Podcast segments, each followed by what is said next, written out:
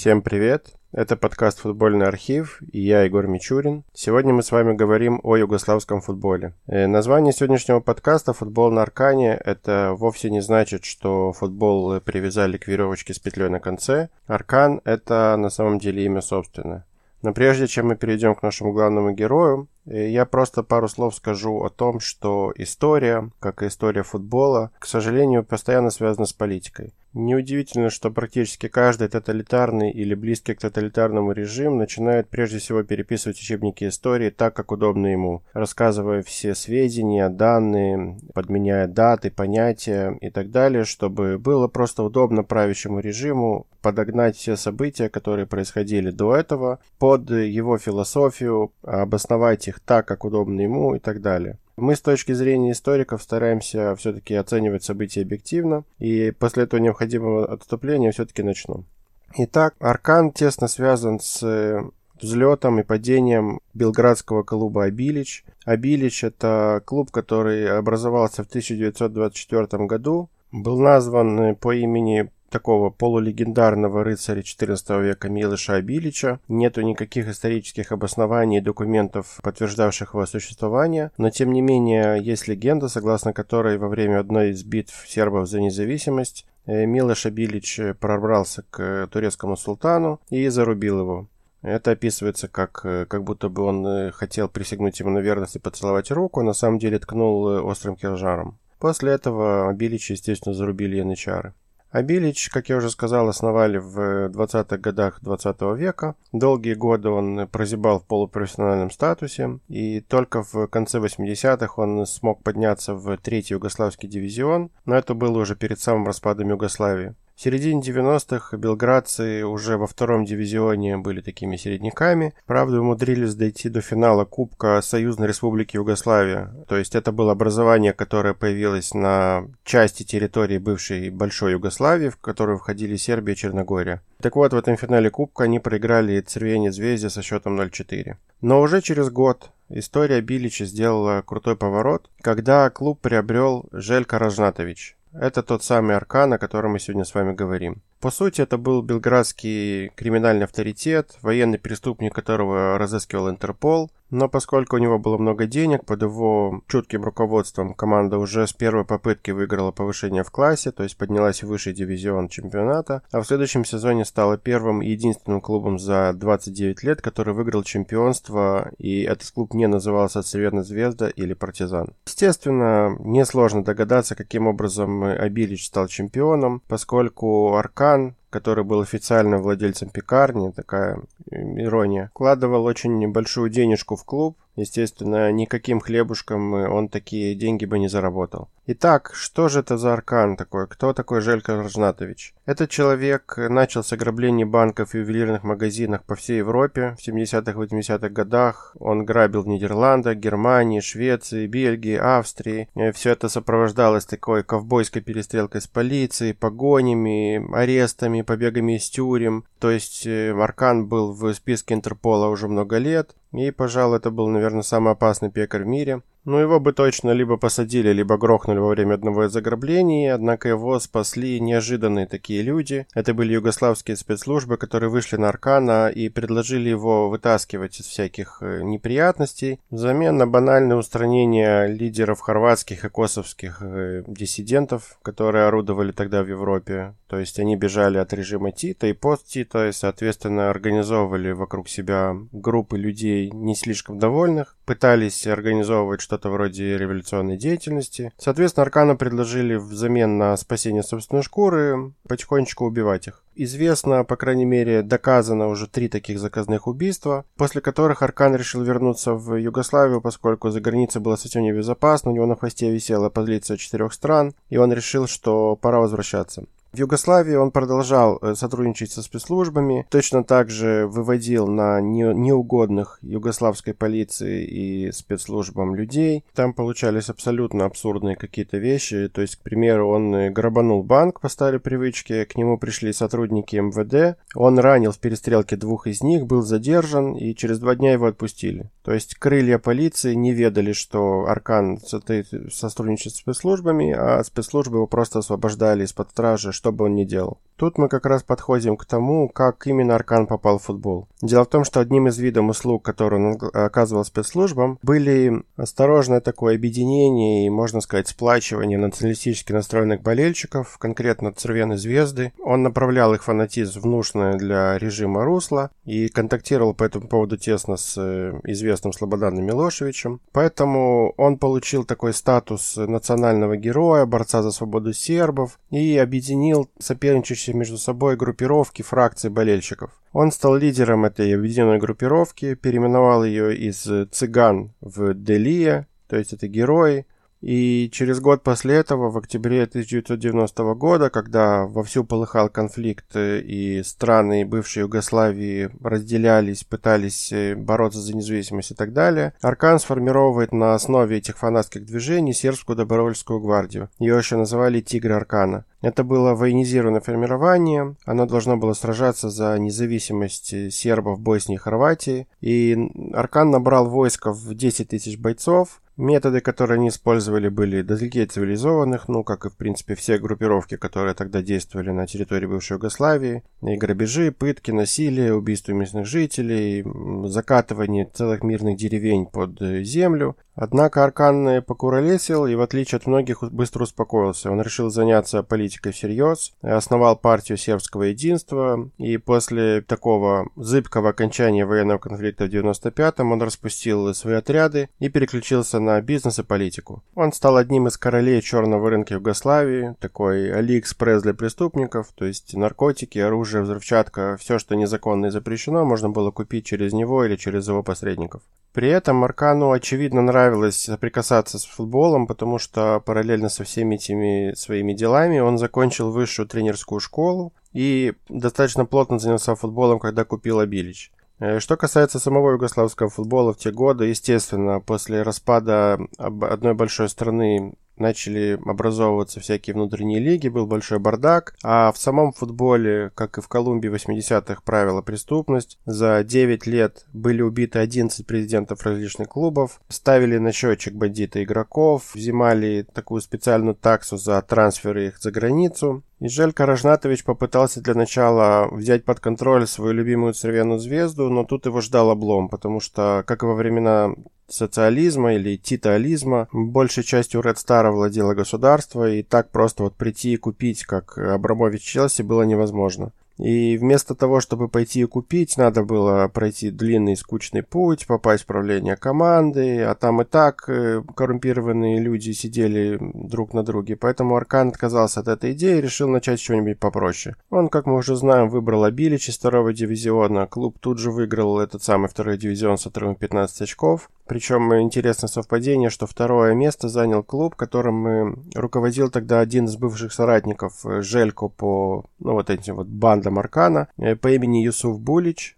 которого через год расстреляют в машине из автомата. Итак, в следующем сезоне Абилич, который вышел в высший дивизион, тут же стал чемпионом э, страны, обошел Цервену Звезду на 2 очка, Аркан с большим удовольствием показывал средний палец руководству Цервяной Звезды на стадионе. И Абилич в том же сезоне чуть не взял еще и кубок, такой нормальный дебют, да, то есть вышли из второго дивизиона, тут же выиграли чемпионат и тут же едва не взяли кубок. Однако в матче с Партизаном они проиграли. Но тут такая достаточно мутная история, поскольку ходили слухи, что для того, чтобы выиграть чемпионат, Абилич договорился с Партизаном, который слился в э, матче с командой Аркана, так, что вот одна из лучших команд Югославии просто не нанесла ни одного удара в створ за 90 минут. И вот эта победа над партизаном в чемпионате позволила Абиличу как раз опередить Цервену Звезду на 2 очка. А в благодарность за это, когда оба клуба дошли до финала, Абилич просто слился партизану в кубке, чтобы баш на баш, ты нам, вы вам, и все хорошо.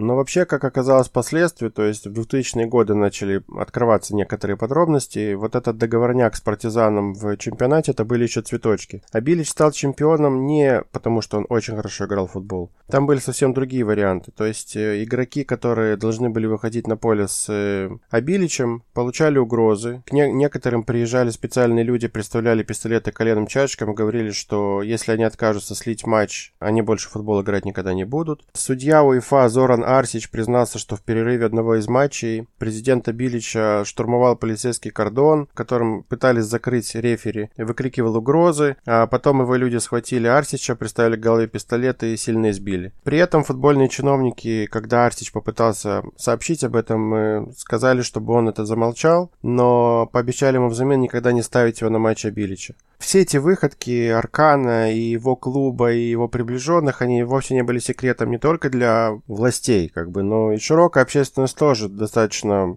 неплохо была осведомлена, однако разговоры об этом велись в полголоса, за закрытыми дверями, а то и шепотом, потому что, ну, кому хочется связываться с э, отбитыми людьми. Еще один немаловажный аспект э, вот всех этих занятий аркана футболом были трансферы, потому что там можно было нагреть очень неплохие деньги. Например, э, Никола Лазетич, достаточно талантливый вингер, который тогда играл в клубе Воеводина, отказался переходить в Обилич. После этого его засунули в багажник автомобиля, немножко покатали, выкрикивая угрозы, розы, и Лазетича купили за настоящие просто вот копейки, а потом перепродали в турецкий Фенербахче за огромные для местного футбола деньги, 6 миллионов долларов, то есть середина 90-х, Югославия бедная, а тут такие бабки. Естественно, откаты и комиссии пошли в карман Аркану. Победа его команды, кстати, э, помимо всего прочего, гарантировала участие в Лиге Чемпионов. И в УЕФА с большим ужасом смотрели на то, как клуб, который возглавлял бывший полевой командир и один из самых разыскиваемых преступников в истории Интерпола, тут выходит и начинает играть на европейских полях. Начали, конечно, с квалификационных раундов, никто не собирался пускать команду из союзного государства Югославии сразу напрямую в групповой этап. И тут в квалификации Абилич берет и выигрывает у чемпиона Исландии 2-0 в первом матче первого раунда.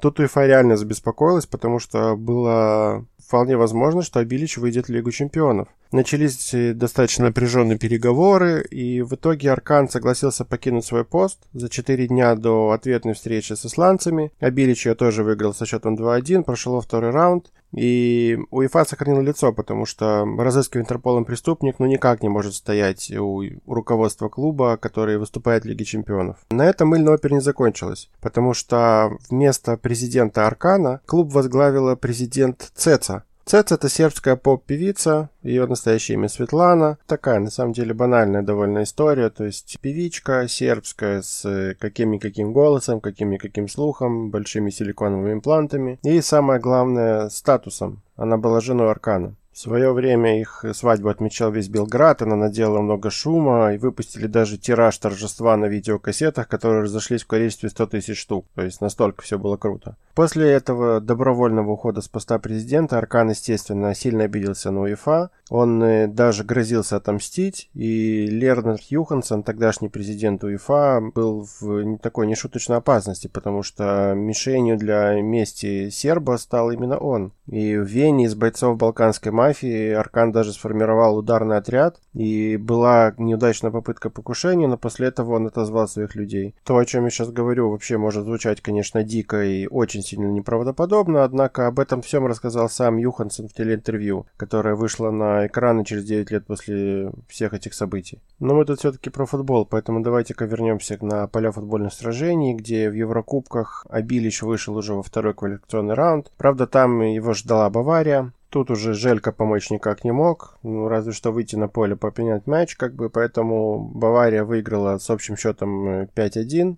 и Абилич вылетел из турнира, как оказалось впоследствии, навсегда.